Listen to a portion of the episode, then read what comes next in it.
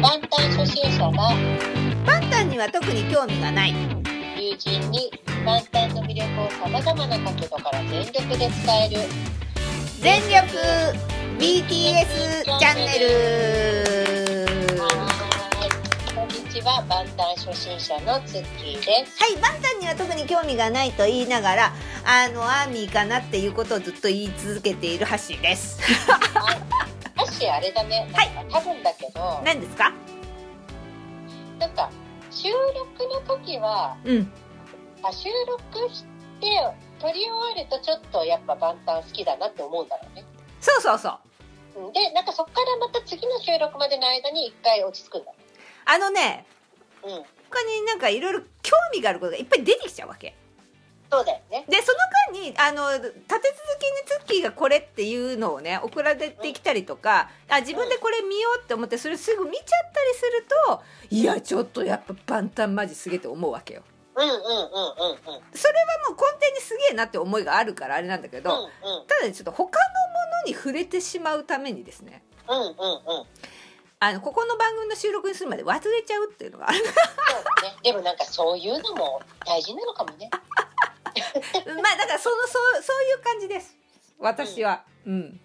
あすいませんあのちょっと今回も電話での収録になりますのではいちょっと音声ねお聞き苦しい点があるかもしれませんが申し訳ございませんがご了承くださいはい、よろしくお願いしまます。ということで、はい今回は三十八回目の収録となります。す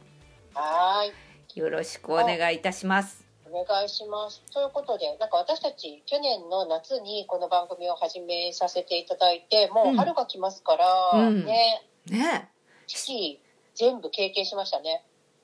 多分、経験しますねか。うん、そうだ、しますねだね。七月から始めたからね。そうだね。うん、早いですね。早いですね。もうだから七月でしょ。七、八、九、十、十一、十二。1月2月3月いや9ヶ月目ってことだでもなんか、それしか撮ってないんですね。まあそうだねそうとももっ言うとなんかやってる気分。なんかもうめっちゃやってるみたいな。ね。あ、意外になんか、そっかって感じだね。いやーでもすごいですよ。すごいですねいろんなことがありましたから本当にあ。りましたよ。もうなんいかやあの、このチャンネルをやろうって。うんということになった日の、うんなんかファッシーとの,、うん。 あのちょっとあとあるカフェでのそうそう。打ち合わせをした時のはい領収書がはい。あの先日確定申告をしてる途中に出てきた。はぁと思いますごいねそれ。す。いやーいなんやかー感慨深かったです感慨深いですね。あん時すごかったよねなんかね。何なんだろうねあの時。まあ朝さなんかさ、なんかで朝本当うん八時半とかにさうんうん八時だか八時半ぐらいになんかツッキーがさで LINE とやでやり取りして今日なんか会えるみたいになったんだ っけそうそうなんかもともと電話でちょっと話そうみたいなねことは言ってたんだけどいや今そう日だ会えるかもみたいそうだな。うんそうだったよねそれでなんかさい急や遽。急遽えでえどっか場所しいいとこあるかなみたいなうん、でなんかちょっとあるね、あのうんなんていうかなちょっと自然の中にあるカフェにねそうそうそうそうそうそう話をしたそうで8時半ぐらいにツッキーがい「えっといだここだったら何時にだったら あの行ける?」みたいな話うんじゃあ私がものすごいなんか「えもう9時で大丈夫だけど」みたいなでなんか「えみたいなそ早うすぎる早すぎみたいな懐かしい懐かしいあん懐かしい時あの時ねうん私録音したやつ、ま、持ってると思うんだよねいやあの日にだってね「全力 BTS チャンネル」をやってみようそうっそていう話ですようねそうでしたよね懐かしいですねいやその時からもう9ヶ月がありがたいことありがたいことですすごいことですねねお手お便りもこんなにねいただいて本当ですねね本当にあのじゃあまあ今回もまたお便りコーナーから始めさせていただきますかねはいでは今回もじゃあお便りコーナーですねはいじゃあはい今回はツッキーではには読んでいただきますね読ませていただきますはいはい、えーっと、ペンネーム小雪さんからですね。はいありがとうございす。ます小雪さんツッキーさん、ハッシーさん、こんにちは。 Spotify で万端の曲を探している時にタイトルに惹かれ、ナンバーを1を聞いてみたところ、あまりにも面白く、ナンバー1から順番に聞かせていただき、やっと最新話にたどり着きました。万端初心者、カッコアーミー的1年半です。おはなお話に出てくるマイケル、フィギュア、セカオは、カッコ一瞬出てきました。笑い。万端。藤井風くんの流れは全く一緒で、こんなにも好きなものが同じ方がいるものかと共感しまくりです。そして、ハッシーさんの母と感心するところや、わからないところを補足質問形式で進めてくださるところが、本当絶妙で素晴らしく、すっかりこの番組の不安になってしまいました。ありがとうございます。ありがとうございます。お伝えしたいことはまだまだたくさんあるのですが、取り留めがなくなってしまうので、今日のところはこれくらいにしておきます。やっと追いついたので、かっこ笑い、これからも毎週楽しく拝聴させていただきます。ありがとうございます。ありがとうございます。PS、ツッキーさん、今日の一言、初回の花が咲いたねには、私も激しく同感でしたよ。かっこ笑い。インザスープなんですよね。私もあれを見たとき、なんて心が綺麗な人なんだろうと感動し、ますます彼らに惹かれていったのを覚えています。そして、ハッシーさんのパンペンも、わたパンペンも私も同じです。お一緒ですよ。素晴らしねすごい。いましたね。い。いらっしゃいましたね。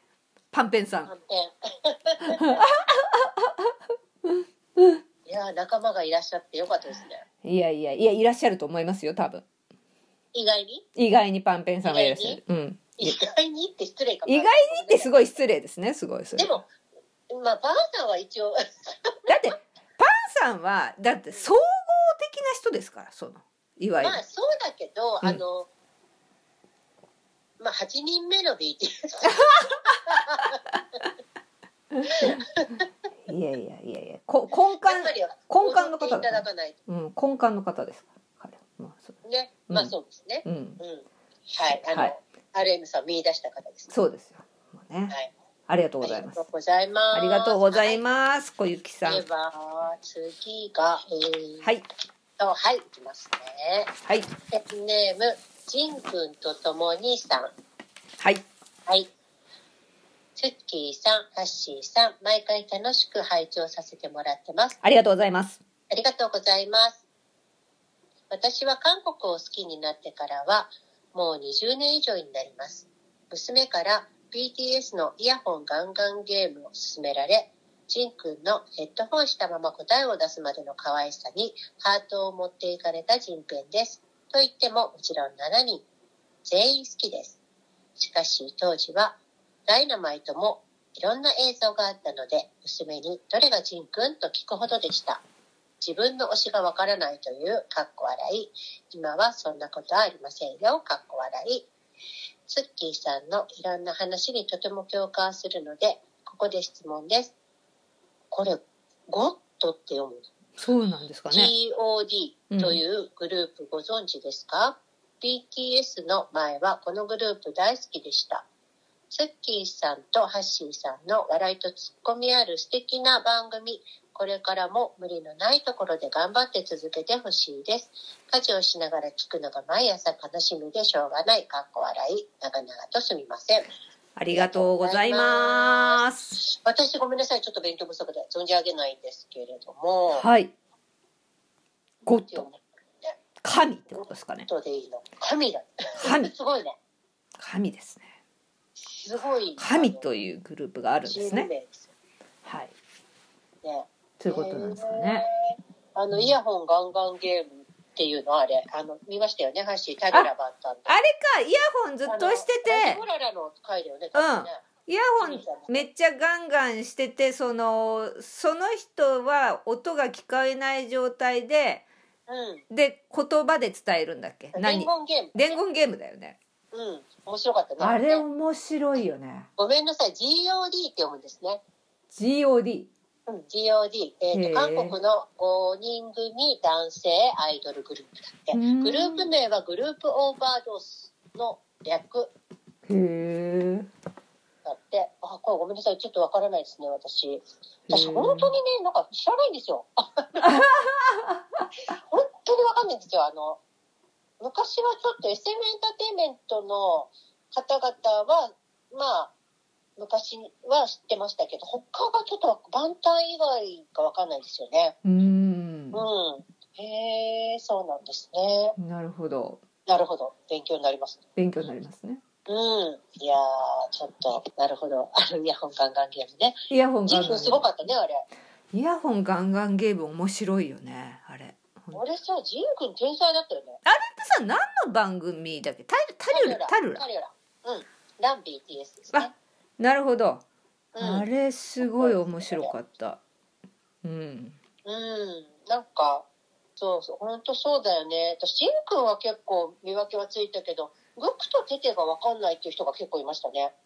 ああうん、グクとテテが、なんか、これどっちみたいな。で、アウレマさんはみんな一発で覚える。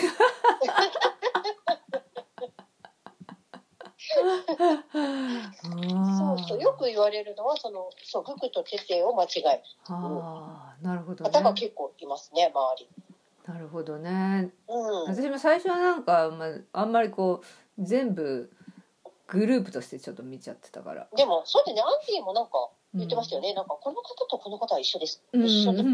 んそうそう難しいですよね。髪の色とかも変えるからね。そうそうあとなんかさ歌ってる時となんかそのいわゆるさ普通になんかこうドキュメンタリー的に出てくる時の顔が全然ちょっと違ったりすることがあるからさ確かに、あとメイクとかもね、やっぱり。そうそうそうう。すごくするので。そうあれこの人誰だみたいになることうんはありましたけど、ありますようね。ん、さでもわ私もすごいですね今は全くわ分かりますよ本当に。やっぱそこを苦労して乗り越え、いや特に苦労はしてない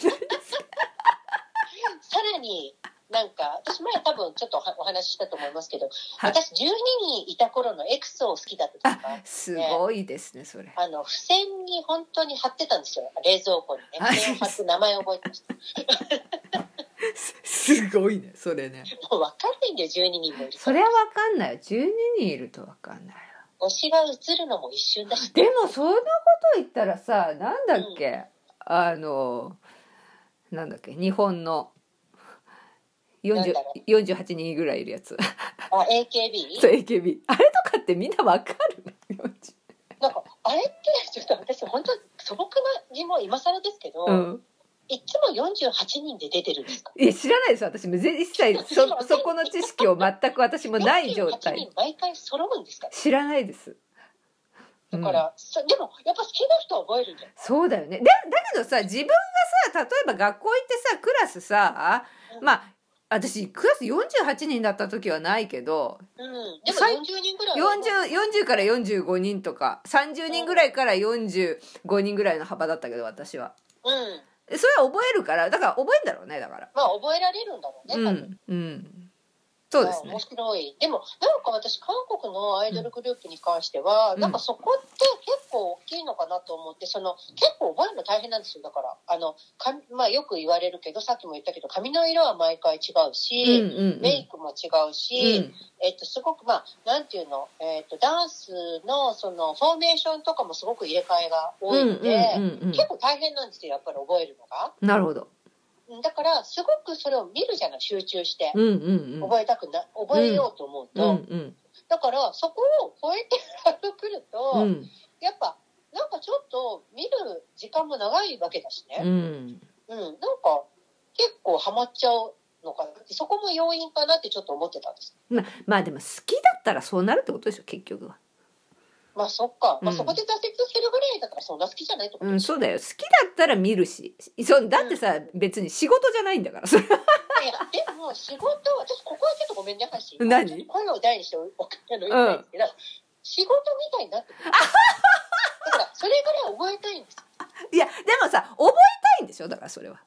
あそうそうそうだから、うんその情熱で覚える、うん、だいやだからそういうことですよ。そそういうことだでかす。ら、なんかそそれをまた超え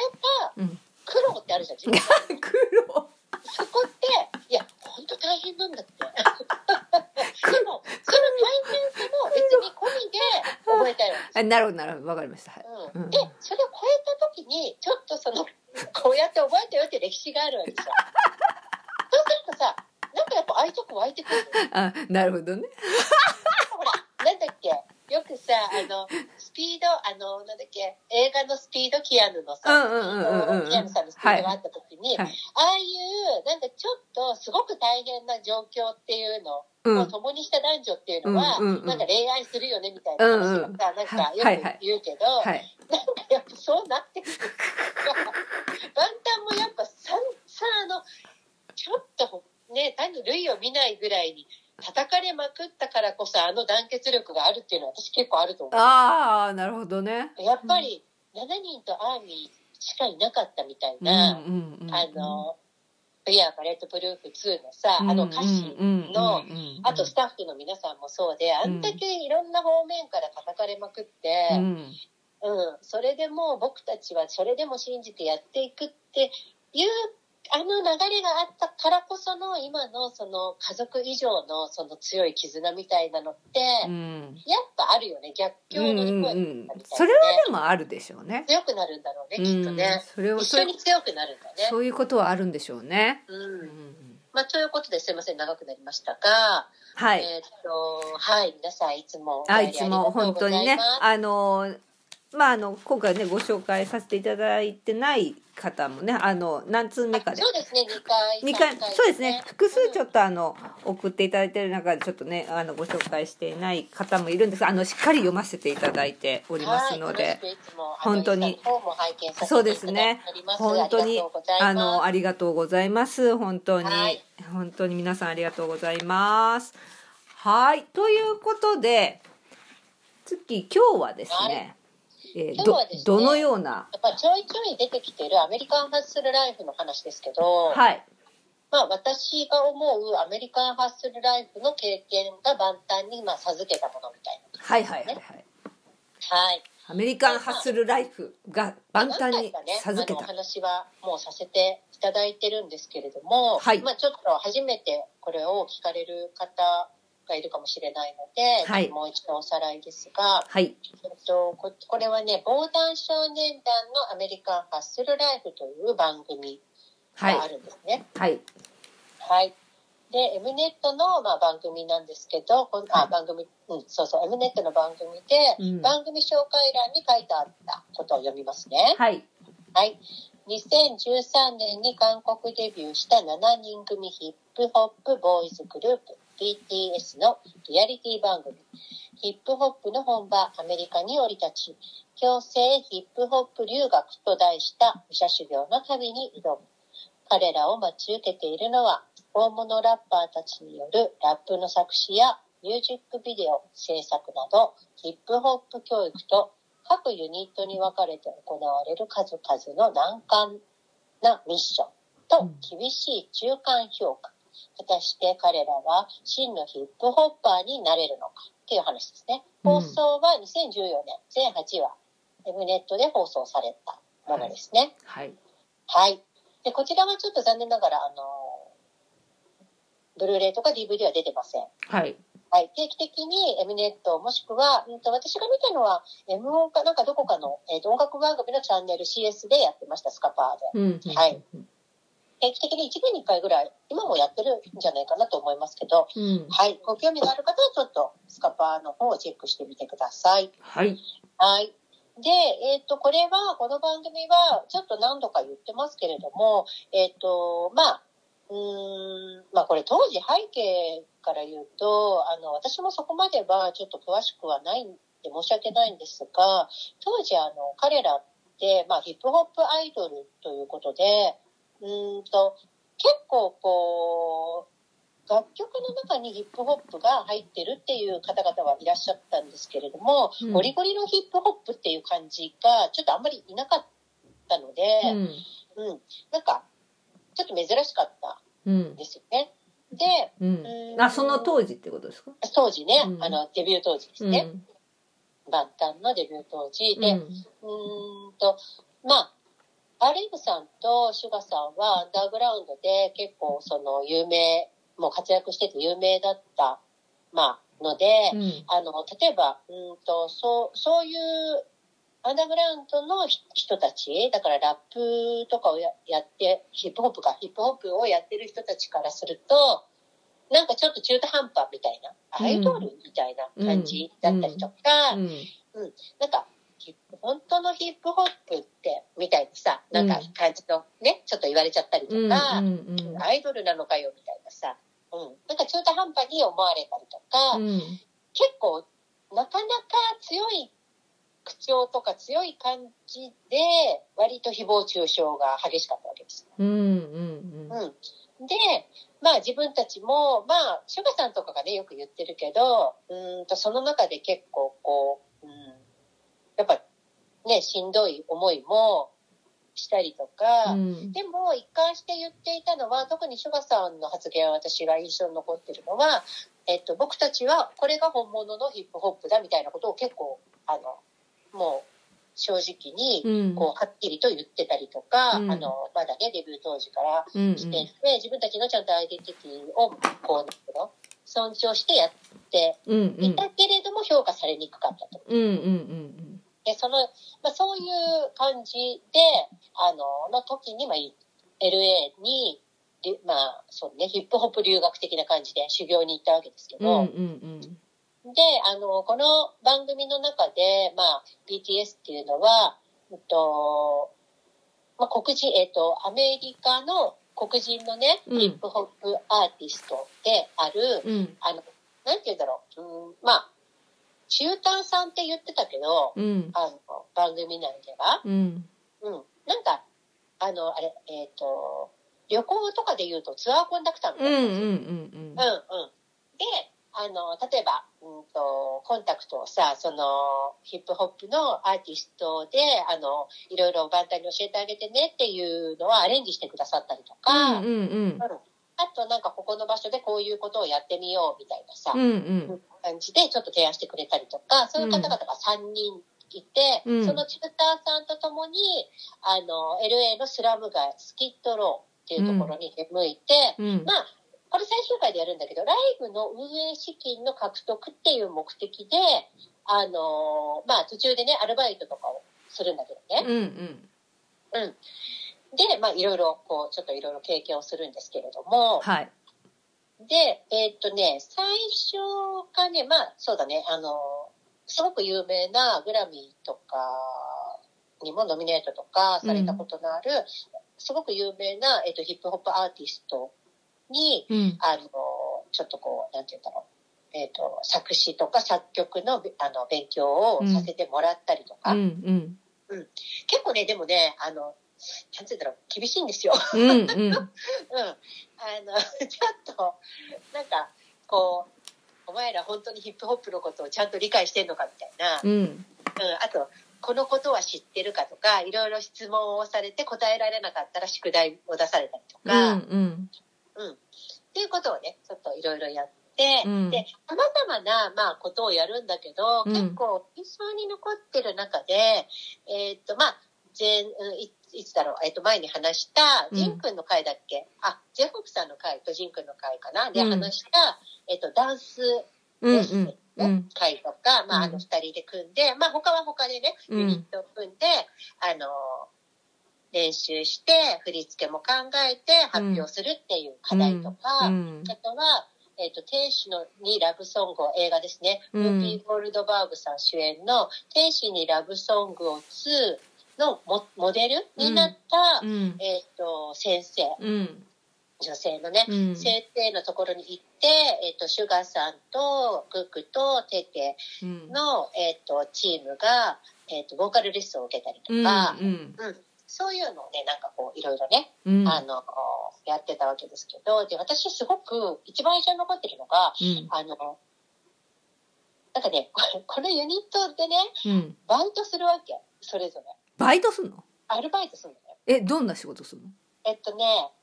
えっ、と、ユニットが、うんえっ、とね、どういうチーム分けだったっけな。えっ、と、ジミンちゃんと、うんあれ、どう忘れしたな。ちょっとごめんなさい。別のとこから行きますね。えっ、と、シュガさんと RM さうんうんんは、えっ、と、ホテル。ホテルで、RM さんうがんシーツとか変えたり、あーしたりする部屋。はいはいはいはいで、シャムさんが、えーっと、レストランみたいな、うん下ごしらえとかお皿洗ったりとか。うんうで、んえっ、ー、とね、ジンくん、J ホープさん、あれどっちだっけなグクだっけなケケちゃんだっけなが、えっ、と、船、えっ、とね、うん。結構、なんなんていうの、セリブが持ってるような、あの、合格客船とかうじんゃうなくて、んうんあうのん。あるじゃん、あんなセリブが、なんかはいはいはい持。ってるじゃん、船。はいはい。あれの掃除。うーん。あれジリンちゃんと、どっちだっけなテテちゃんかグクか、ちょっと、えーが、あれ、えっ、と、セレブ、あ、セレブ専用の、うん。えっ、と、飛行機飛行機。うんなんか、セレブ持ってるじゃん、飛行機。う飛ん。すごいね。行機の掃除あで、なんかごめんなさい、ちょっとユニットが今ごちゃになっちゃったんだけど、あ。はい。なんかそんな感じで、あの、シュガさんとアルミさんは絶対合ってるんだけど、はい。なんでこんな最近ちゃんと見たの に。で確認したのにメモってない。はい。それで。でね、まあさ、あの、船チームは結構楽なわけ。なんで。なんかね、あの、優しいんだよね、その、あの、ここも、あの、ここも磨いてとかいう、うんうん。あの、その、雇い主がそんなに厳しくないあ。あ、なるほど、なるほど。うんうんで、えーっとね、あのー飛行機チームは、 うん。飛行機チームは、うん。まあ、そんなになんかその雇い主がめっちゃ厳しいってわけじゃないんだけど、うんうん雇い主のがあれお子さんなのかななんかすごく、なんか子供、小学校高学年か中学生っていうか、まあ子供うんに。うん。なんかこう教えられるの、ジミンちゃんたちが。教えられるの。うん、なんかこれ、ここはこうやって磨あくんだよ。、やり方をね。うん、息子さんなのかななんか、へ雇いえ。主のね。で、うん。そ それがなんかちゃんとできてないからみんなう、ん。すごい言われるわけ、ちびっこに。うん。 全然できてないみたいな。 それで結構ジミンちゃんが本気で怒ってたとか、その怒られることに怒ってんの。そんな、なんかほら、やっぱさ、わかんないけど、うんななんとなくね、韓国ってさ、うん上下関係結構厳あしいじ、ゃん。はいはいはい。とかもあんのかなって私ちょっと思ったうんんだうんけど、うんうん。全然もうなんかタメ口っぽくて、うんうんう ん。あもう全然ダメ、もう一回みたいな。 で、でえーっと、あ、そう、アウレイムさんとシュガさんが、うん。なんかすごくいいなと思ったのが、なんか、そのホテルに2人で行ったら仕事が2つあるってなった時に、うん。ちゃんと RM さんが「ヒョンどっちがいいですか?」って言ったら「僕僕きつい方やりますんで」いやええ、すごい。なんかやっぱそういう感じなのかなとなんかね韓国のさそういうのはね、うんうんヒョンってなんうか。ん。ねえと思ってで RM さん不器用なのにすごい一生懸命 C 使えててめっちゃなんかそこシワになってるとか言われて でもなんかすごい文句言わないでちゃんとやってるわけへえ。そう、で、シュガさんもなんか、まあ、お皿洗ったりとか、うんまあ、うんもともとね、お料理も好きだから、うん。でも結構やっぱ大変なんだよね、その細かい、ああの、お客様うんに、やっぱり、クライアントに満足してもらうレベルにしないといけないから、うんうんうんうんちょっとでもダメなわけよ。そうだね手伝うと。かうんうん。でも、結構こう大変な思いをして、うん。で、あの、まあ、お金をね、稼ぐっていうのはうんうん、こういうことなんだよって教わるわけ。なるほどね。すごいそうね。そうそうそう。でね、そのお金をあのどこに持っていくのかっていう話なんだけど、うんうんまあ、あの、なんていうの、えっ、と、最初、あの、名目的にはその、ライブの運営資金の獲得っていう感じだったんだけど、うんえっ、と、それで稼いだお金を、うんあの、しょでね、食料を買うわけ。え、何を買う食料、あ、食料、食べ物ね。食料、うん食べ物ね。うん。で、それをどこに持っていくのかなって思ったら、うん。えっ、と、ホームレスのところに行く。うんうんうん、で配るのそれ、うん。うん。うん、でそのチューターさんたちが、うん。その万端たちにね、うん。うん、こう彼ら、えー、と万端たちに社会に還元することの意味っていうのを教えてるわけ、うんうん。うん、であのーまあうーん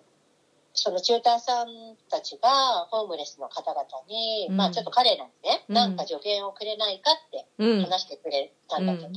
んうんそしたらもうめちゃめちゃいいこと言うんだよ、そのホームレスの方々が。うん。うん。なんか例えば、なんか他の人になろうとしないで、うんこう人と比べて他の人になろうとせず自分を見失わないように自信を持って生きることだよとか、すごい。そうであとはその、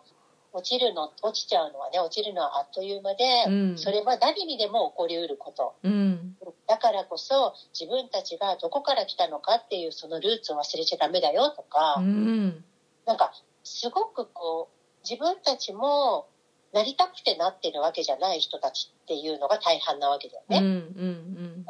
でそういう方々にこうスラム街とかに行ってお話を聞くわけよね。うんうんでこの当時さやっぱり10代後半から20代前半なわけようんバンタンって。うんうんでやっぱこの話を聞いてる時の彼らの表情とうかんを見てると、やっぱりすごく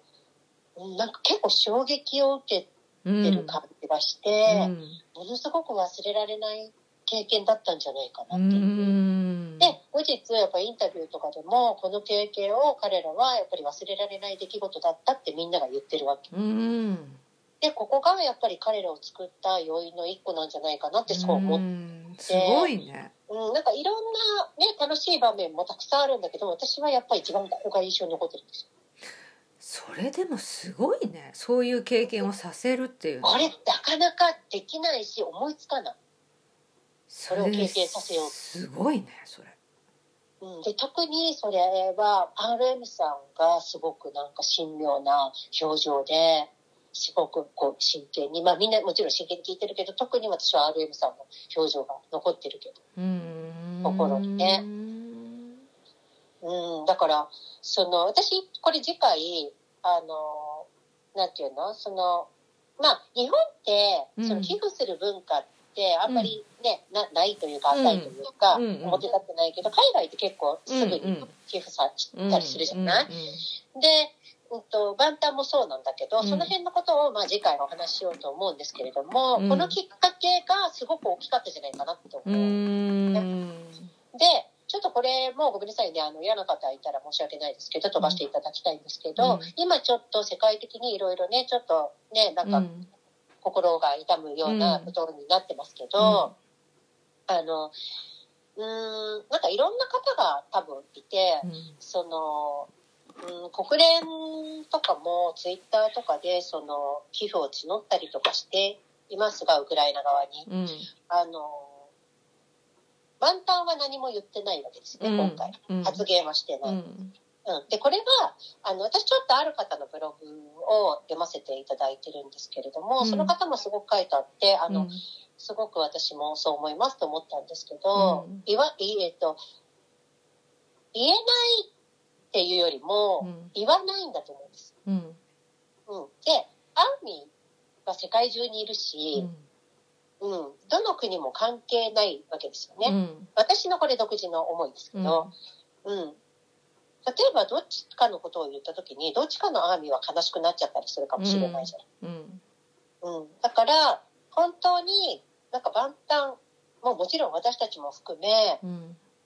大事に毎日を日常をうん大事に普通通りに生きることが一番うんできることなんじゃないかなって思うんう、うん、だからなんか万端を見てて自分もそうしようって思ったりとかしたんですよね。うんうん、なんか下手に、うん、ネガティブになるんじゃなくて、恐れるんではなく、ただただ毎日、こうやって、美味しくご飯が食べれるとか、うんこうやって目覚めて健康に歩けるとか、家族がみんな元気でいてくれるとか、そういうことうんを淡々とただ、あの、本当に変わらずにやれることに感謝してうん生きるということが、うん私たちに、まあ私たちって、ごめんね、なんかみんなを、あうの、ん一人じゃなくて私にできる、うん本当にたった一つ、うん唯一うんのなんかこう、うーん、なんだろうな、希望的なことといううんかなって。まあ、そこはね、なんか、そういういろんなことがあってもなくても変わらないでいたいと思いますけど、うん、だから、また彼らのそういう発言を何も今していない、うんただ日常、そしてうんライブをやるうんということ、ライブができる喜うびんとかを伝え続ける、うんっていうことに、まあね、なんで何も言わないのっていう人ももしかしたらいるのかもしれないんだけど、うんそれがものすごく愛があるなって私は勝手に思ったりしてます。うんうんなんかやっぱりいろんなことを世界を回ってね経験してうんるから、ううんんなんか本当にいろいろきっと心を痛めたりとかうんいろんなことがあるけど、ううんんでも変わらずに自分のできることをやるべきことをやるっていうんうことってすごく実は難しかったりすると思うんですけど、うん、でもだからそれを淡々とやり続けたから、まあ、万端は今があるしそれの、やっぱりうーんなんだろうな元の一つになっているのはこのアメリカンハッスルライフでさまざまなあの人たちとうこんうやって関わった経験なんじゃないかなって思います。うんなるほどねはい、いやーでもそれはちょっと見てみたいですねその番組はねうんうん、なんかちゃんとね一から見ると、うんうんまあ、もちろんバラエティーなのであの、ね、もちろん番組なのでねまあそうですねそのうんちょっとね大げさな部分とかも、ねなんかあるかもしれないんですけど大げさに作られてる部分とうんうかんでも、やっぱり彼らのなんか人間性が垣間なんかまあすごくあのサボろうとしてるチームとかも、 そうそうそういうのもありましたよねうんあこの子が今みたいになるのねみたいなね、うんうんうん楽しさもあります、ううんんうんうん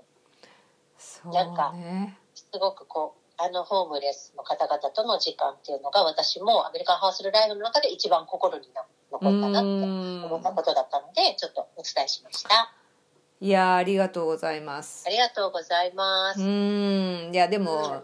いい話でしたねなんかいい話でしたかなんか毎回ハッシーがなんか納得してくださるね なんか逆に不安ですいやいやいやいやいいいい話だったなと思ってそういう経験ってなかなかできないしうんね、本当ですよねうんうんすごいあれですねそういうのをセットアップするセンスがまた素晴らしいですねあやっぱの短編としてはね短編としてはやっぱり短編としてはやっぱ それやっぱパンさんすごいなと思いますねやっぱりそこを本当に思い ますねでもあれですよそれをやったやってもね何も思わないで帰ってくる人ももしかしたらいるかもしれまあ、ないねあのもちろ簡ん単ねじゃなくて、うなんんかうんだからやっぱりパンさんもこの子たちにこの経験をさせたいって思わせるそのポテンシャルがあるメンバーだと、うん、いやうんそうそうなんだなと思いますね、うんいやーでもはいすごいな、どんねその結局いろんなどんなことが起こってもそこで自分がね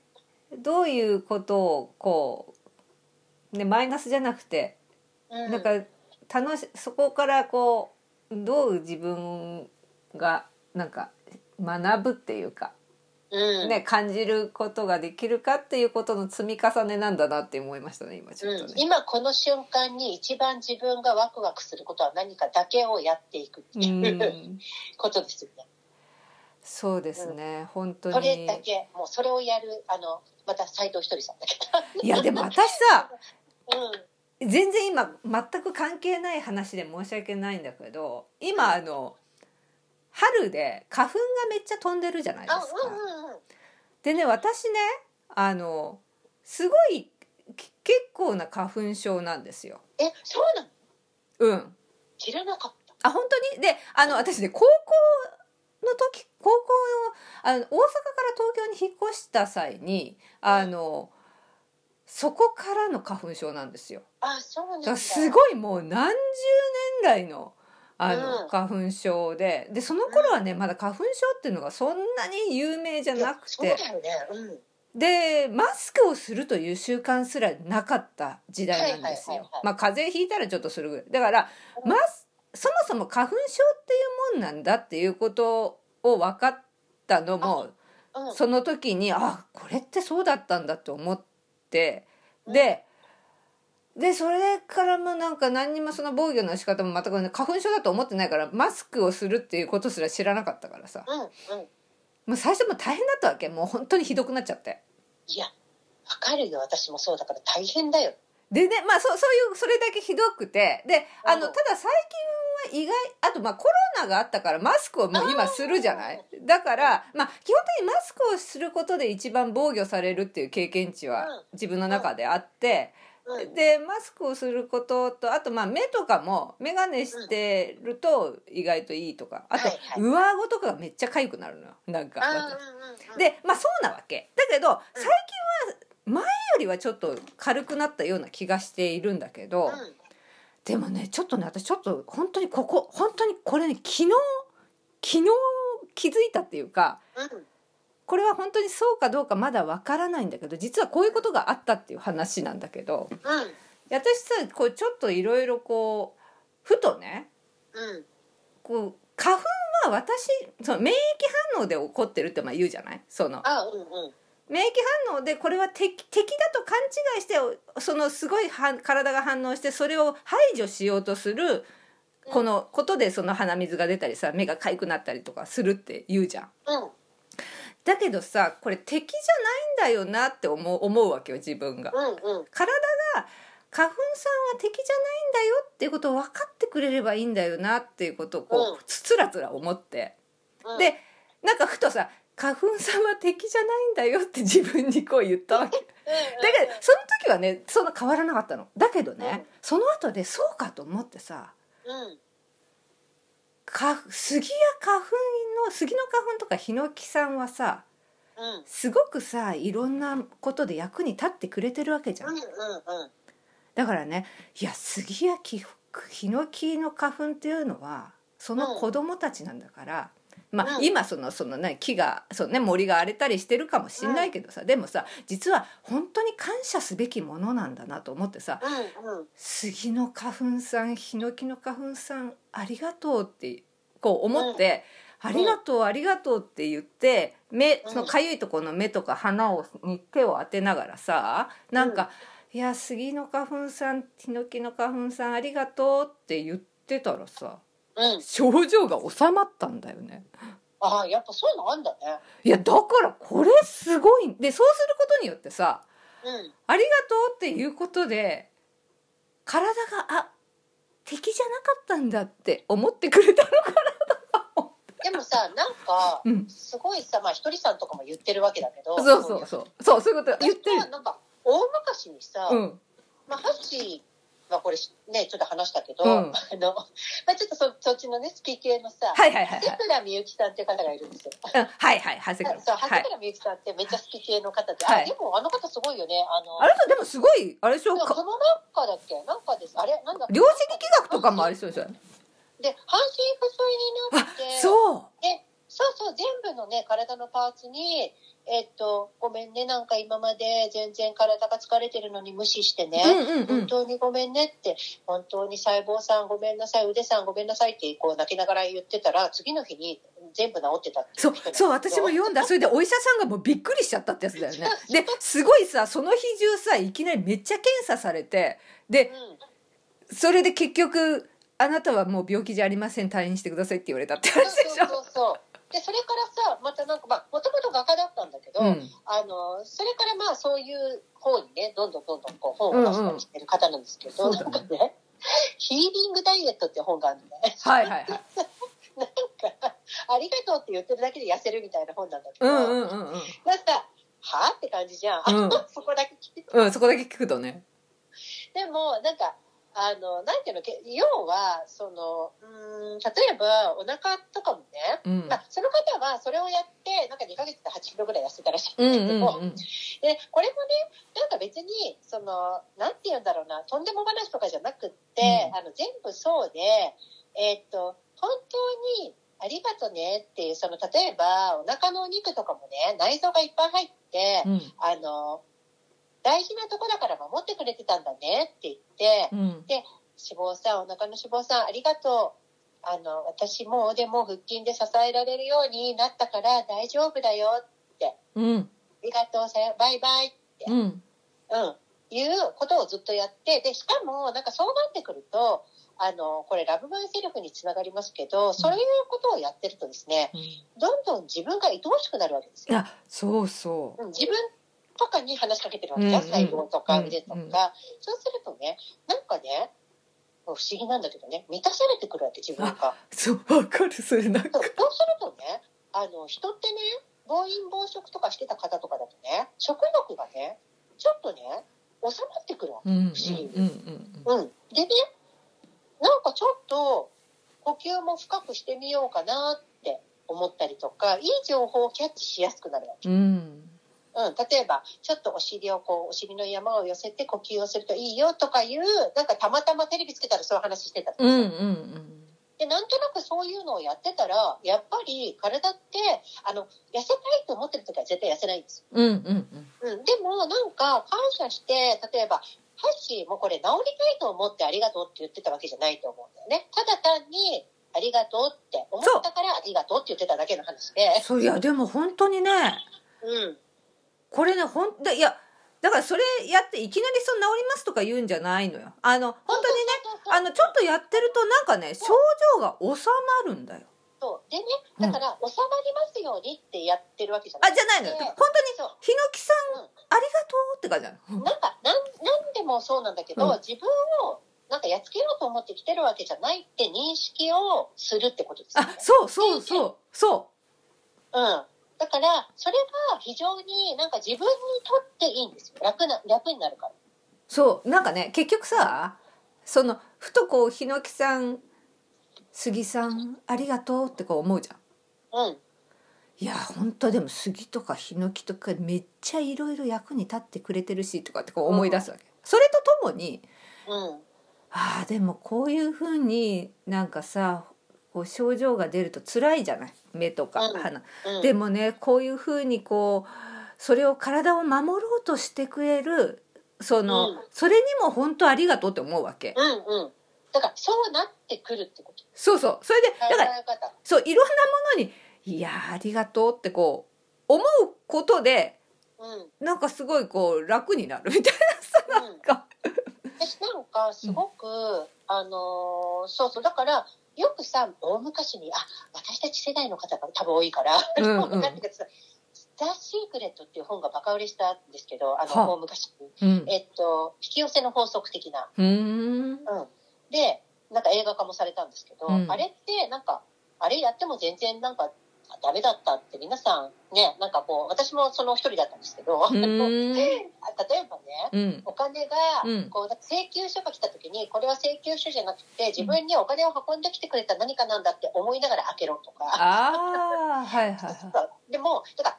それはなんか本質を分かってないで上辺だけやってると何も叶わなくて、ああそうだねううんんなんか私とかもなんかすごく本当に最近ですけど皆さんにねちょっとお話しさせていただいてるけど斎、藤ひとりさんをなんか散々いろいろ本読んできてうんなんなんかこうなん何度も寄り戻されてで斎藤ひとりさんを年末ぐらいにやっとねなんかちょっと聞いたらパーッと思った時に、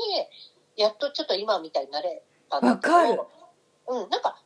それをさなんか私あのまた今度ね皆さんご紹介するね私、えっとさっき送ったあの、うんハッシーに昨日かう送っんた、なんかあるあのシュガーさんのことを書いて、うんシュガーさんのセールに向けて、ある方があのブログを書かれていて。うんその中で読んだことでもすごく共感したんですけど、うんなんかちょっと言い方が雑になっちゃうけど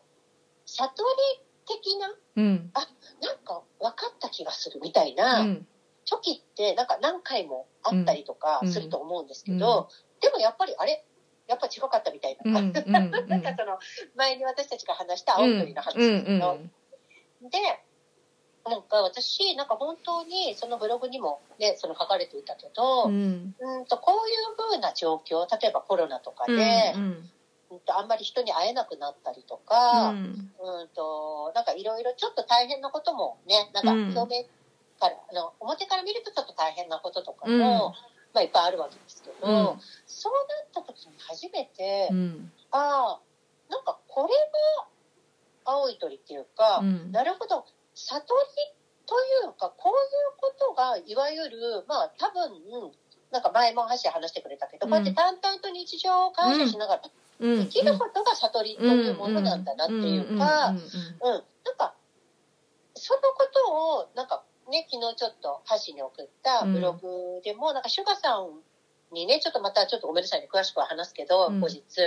シュガさんもこのコロナになってそういうことをとっても感じたんじゃないかなみたいなことが書いてあるんうんうんだけどねほらそれまではさすごくいろんなところに飛び回ってる人たちだったから、なんうんか分かったって思ったけど実践がなかなか実感できる場所っていうのが、うんうんちょっともしかしたらなかったかもしれないけどコロナになってみんながやっぱりあれなんか自分たち価値がないんじゃないって例えばテテちゃんとかがねうんうん前うんう言んったけど思った中で割と早く受け入れたのはなんかその方曰くうんなんかユンギさんとグクに見えたってその方が書いた。ううんんうんうんでその経緯がちょっと書いてあったんだけど、うん私もなんか今ハッシーの話を聞いて、うん、なんかすごくそれがさっきのねあのうんひのきさんの話じゃないけどさ、うん分かったなって、うんなんかとっても共感するなって。いや本当にいやもうちょっと私なんか、信じられないぐらい本当のことって分かんないから。何何本当のことってあ分からないじゃあ、その、例えばだよ、うんうん杉とかヒノキが本当に、だからなんかぶっちゃけね、なんかちょっといや気がしちゃうけど、そ本れいや当にそれが悪い原因かは分からない。そうなのよそうそうわかんないわかんないでさそうなんだけどなんかそれをさなんか前はさ私本当にもう杉の木もなくなればいいのにって本当思ってたの もうマジでうん。あんまり辛いから鼻取っかえたいだみたいなのかとかうん、うさん、うん。それぐらいあれだったけどでもなんかふと考えたらあれってこう思ってそうでもうん本当こういう風な発想できたのは本当斎藤ひとりさんのやつをめっちゃ聞いてたからなんだけどうんなんうんかうん、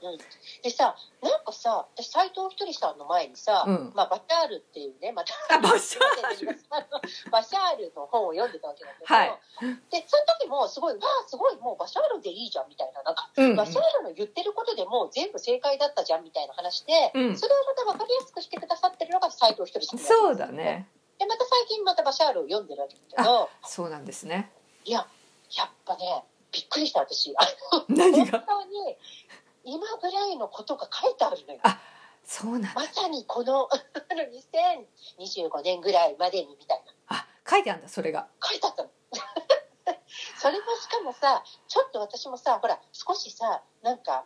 まともになってきたからさそ のなんとなくさ疑問に思ったことがその日のまあ私夜寝る前にバシャールを読むって決めてるうんうんうんだけど、ん広くともそのことが書いてあるすごいねだからやっぱりそうなのかと思ってなんかやっぱバシャールもすごまあ全員一つなんでね全員すごいんですけど、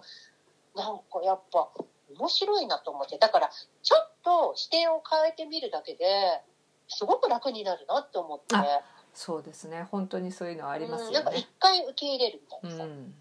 でさもうこの話になるから今日の朝私のところにこの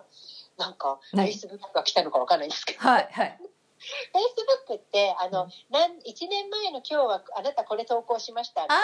あーなんかあるよねなでね私今日ねうん開いたら、うんえっと、2017年の今日あなたこれ投稿しましたっていうのが来たわけ2017年17年の今日ねうんでなんだろうと思って開いたらうんある写真のあの、うんあるテレビをなんか写真で撮ったやつが、うんうんうんで神木隆之介くんの神木家家訓っていうの、神木家家訓家訓っていうのを私テレビでやっててあのその3つをカメラに撮ったのはいはい写真でういきますよ。んどうぞお願いします1性格の可愛い人でありなさいうん2 1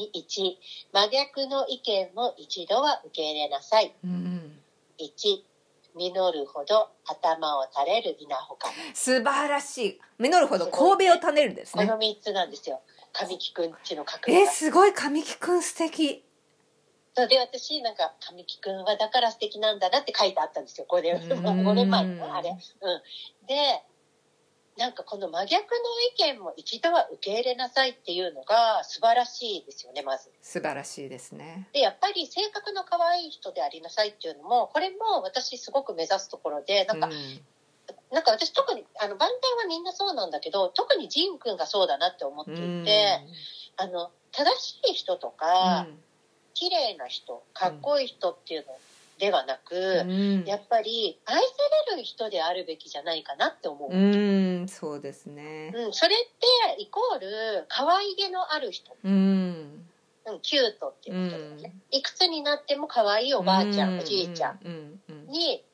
なんかで入れるかどうかっていうのってすごく大事でで私あのちょっとあの知り合いのえっ、とねなんだっけなえー学童保育の先生がすごくいいことを言ってて、うんみんな、あの、その学童を卒業するときかなんかに、うんなんか言う、言う言った言葉だったっけな。で、えーっとね、あ、人に愛される人でいてねって、うんみんなに言ってたの、お子さんたちにね。ああ、なんか、そうすると助けてもらえるよって。うんうんうん。で、自分も助ければいいからって、うんうんうん全部頑張る必要はないみうたいんな。すごいよね、と思って。いいですねうん、なんか、この3つ、万端はもう皆さんいやーできててすごいなってす思ごいいまでしたす。ねしかも実るほど神戸を垂れる稲穂かうんら、これハッシー好きもう私のそうですよ古今亭新調査だのから今日またこれをねなんかフェイスブックでね表示さいれたやこともすごいですねそれすごいですねでもなんかそういう感じですよ最近最近というか、うん、あのひとりさんを聞くようになっていやでもひとりさんもそう言ってますからね本当にあそうそうそうあなるほどなと思ったこうやってなんかでも常日頃あの、なんていうの あ神様ありがとうございますみたいに言ってるからなんかちゃんと神様がこう答えをくれる、いや本当にありがとうございでもますハッシーが言ってることって、うんきっとそういうことなんじゃだろうなって思う。うんなんかうんあのーすいませんなんか嬉しかったんで喋っちゃいましたあでもでもいいいいと思うなんかそういう積み重ねでなんか嬉しいじゃないですかやっぱり。あいや全然これだってさお金も何にもかかんないからあ本そ当うそうそうなんか言ってみたらいいじゃんそうそうただ言ってみもしよかったら言ってみ てみたいいやほんとほんとなんかね面白いと思うあのジン君がだからさ、うんその鏡を見てねうんこれ皆さんもうご存知だと思うけど朝鏡を見てまずねうん「いやージンイケメンだな」っていうかっこいいなみたいなねまず言うでなんか「ねえ」みたいにみんな周りのメンバー引いてたけど、うん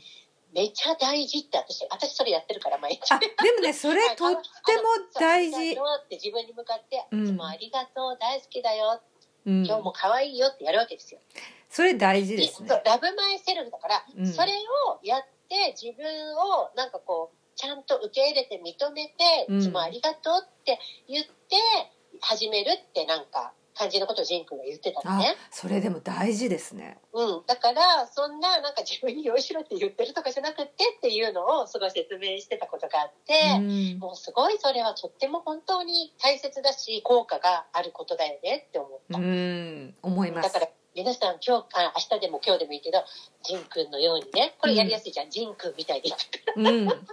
自分に向かってそ「うですねね、ありがとう大好きだよ」ってやったらいいですよ。いやいいと思いますそれ本当にね自分にまず感謝ってね。自分に感謝うん、いや本当本当ゼロ円だから。あ本当ゼロ円なんだね本当に そうそうそほうんとやってみたらいいですよ。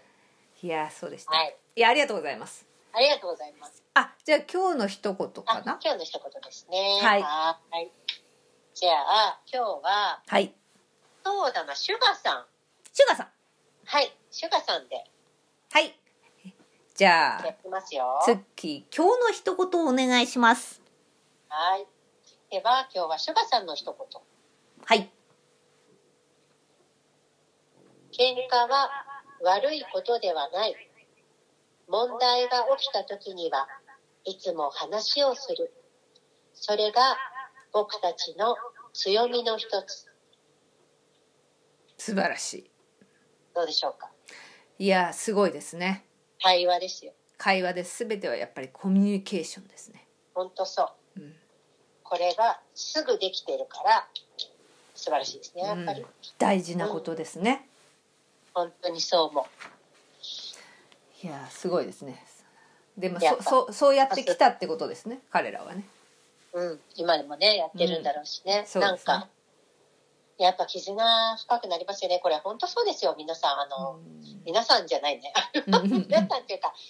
もうどんなにね国同士がどうどうであろうがやっぱダメですよ、ちゃんと話してうんね、対話ですよいやーすごい話すのが大事うん大事ですねはいはい、ありがとうございますありがとうございますじゃあ次アーミーの一言はいじゃあみんな一言ですねはい私にとっての BT ですじゃあいきますよはいじゃあ次今日のアーミーの一言お願いしますはい、私にとっての BTS。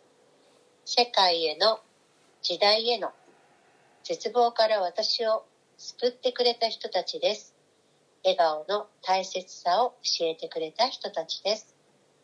はい、ハシユさんですね。ああ、素敵ですね。私、そう、これね、もう以前ごめんなさい、言ったかなと思ったんですけど、ちょっと今日すごくこれがまためっちゃ目に入ったんで、うんこれを読ませていただきましたが、笑顔はい、なんね。かとても私もそう思いますね。笑顔大事ですね。うん、うほんん。と。なんか、いやー、いやーって思っち ゃう。いやさ、なんかさ、あのーまあ、前回、ちょっとほら、アイドルのスポーツ選手権のね、うん。話と、えっ、と、はいイケメンブロバーズの話をしたんですけど、はい。あの、その流れで、 はい。あのーまたね、別のバラエティ番組が見れたので、はい。あの、F- FOD で見たんですよ。うんうんうん。で、それがアイドルスター、あ、アイドルスターショーっていうやつなんですけど、は。これ、なんか DNA の頃に、うんあの、7人で出た番組でバラエティですけど、はいその、まあ、なんかグックがモノマネをしたりとか、うん。まあ、なんか、その、お女性アイドルグループの振り付けを踊ってって言って、j ホ p さんとグックが踊ったりとか、いろいろこう、はいはいはい。こう笑いのね、はい MC の方と、なんかこう絡んだりしてやってたんだけど、で、まあ、それもこう見ながら、あ、癒されるわと思って、たくさん笑って、で、うん。その、まあ、なんていうの、間間に曲をや、あの、歌ってくれるんですけうど、んうん。で、こうなんか楽しく見てたら、私なんかただの、こう、たただのっていう言い方、ちょっとごめんなさいね。ただの、ただ単純にトークだけかと思ってたんですよ。ああ、はいはい。そうそしたら途中で急に血汗涙を歌い始めたんですよおお。いや、やっぱりなんかもう、全然違うと思ってバラエティーときた。あ。なるほどね。 本当なんかみんなニコニコってして、すごく可愛らしい、ゆるい感じで、こうなんか楽しそうに話してるんですけど、パフォーマンスの時になったら、もう、すごい、やっぱなんであんなドキドキするんだろうと思ってたもう何回も見てるのに、あの、血汗う涙ん。うとんかは、もう、すごいですね。あの表情とか、うんなんかガラッとうん。変わるので、入るんだね、そうだね。やっぱちょっと、うん、なんかあれは、あのギャップはすごいなって改めてちょっと思って、やうっん。ぱり大好きだなと思 って。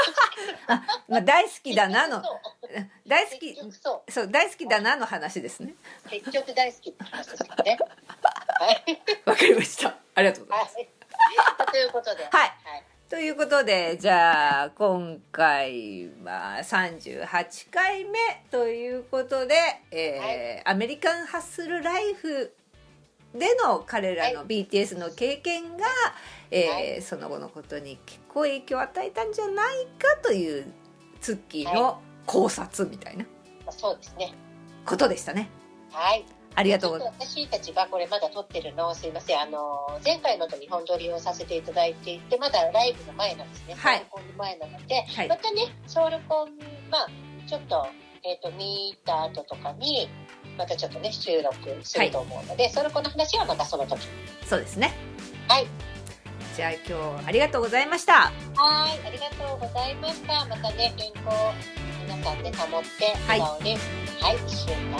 幸せにお過ごしください。はい、幸せにお過ごしください。ありがとうございました。さようなら。